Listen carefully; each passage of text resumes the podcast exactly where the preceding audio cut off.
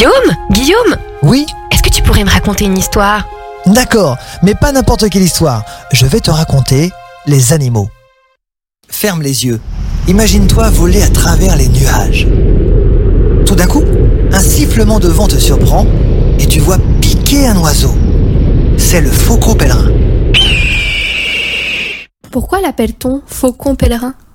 La silhouette de ce rapace ressemble à une faux, d'où le nom faucon qui vient du latin falx, qui signifie la faux.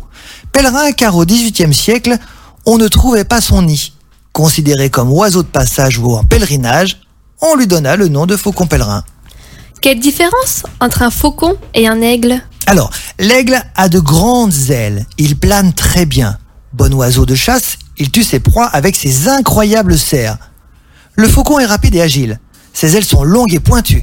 Il a un vol battu, c'est-à-dire qu'il n'arrête pas de battre des ailes. Est-il un bon chasseur?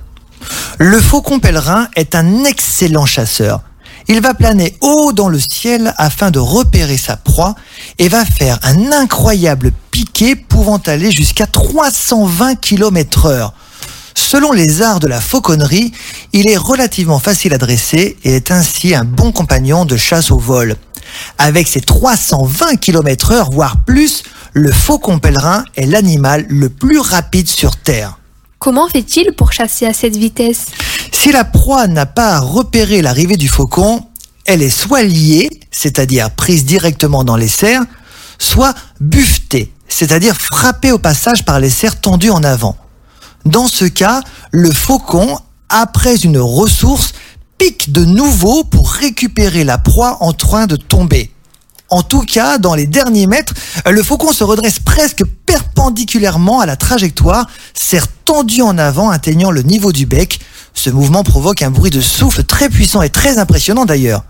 Si la proie est buffetée, elle est tuée, voire disloquée par le choc.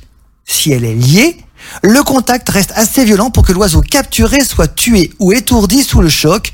Dans tous les cas, après la capture, la proie est mordue au cou pour être tuée. Vit-il seul ou en couple? Généralement, il va vivre seul.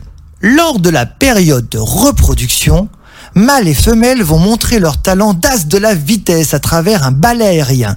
Poursuite, looping, sans oublier les piquets toujours si impressionnants de 320 km heure en moyenne. Les femelles étant un peu plus lourdes que les mâles, peuvent aller un poil plus vite. Après avoir établi leur relation, ils vont nicher dans des trous sur les falaises.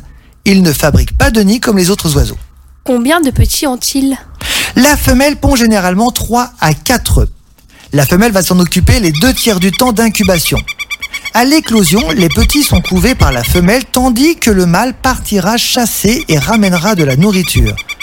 La femelle, assez exigeante sur le régime alimentaire de ses petits, s'occupe de préparer la nourriture pour leur donner au bec. Et oui, elle laisse rarement le mâle s'occuper de la cuisine. Et voilà. Ce podcast vous a été proposé par Radio Pitchoun et compté par Clara Moreno et Guillaume Covini. Merci pour votre écoute. On vous dit à bientôt pour de prochaines histoires.